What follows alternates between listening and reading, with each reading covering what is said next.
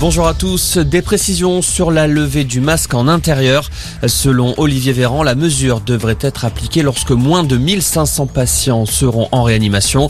Hier, on recensait plus de 3000 malades dans les services de soins critiques, mais le nombre de nouvelles admissions est en baisse. Ces bons indicateurs poussent le gouvernement à l'optimisme.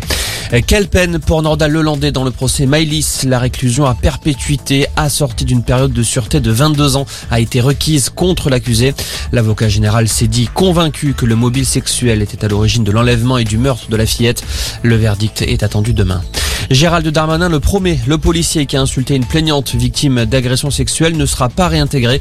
Selon le ministre de l'Intérieur, le fonctionnaire n'a rien à faire dans la police. Le préfet de police Didier Lallemand a annoncé avoir saisi l'IGPN et demandé la suspension du fonctionnaire incriminé à titre conservatoire.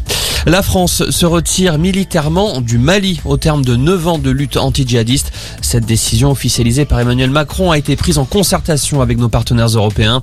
Je pense que la façon dont la France est traitée par la junte malienne n'est pas digne, a expliqué le chef de l'État, qui dit néanmoins souhaiter une présence française au Sahel pour continuer la lutte contre le djihadisme. Environ 4300 Français sont actuellement déployés dans la région. L'alerte des États-Unis, selon l'ambassadrice américaine à l'ONU, la Russie se dirige vers une invasion imminente de l'Ukraine. Pourtant, de son côté, Moscou assure avoir retiré une partie de ses troupes massées en Crimée. Américains et Européens ont prévenu que des sanctions économiques massives étaient prêtes en cas de passage à l'acte de Moscou.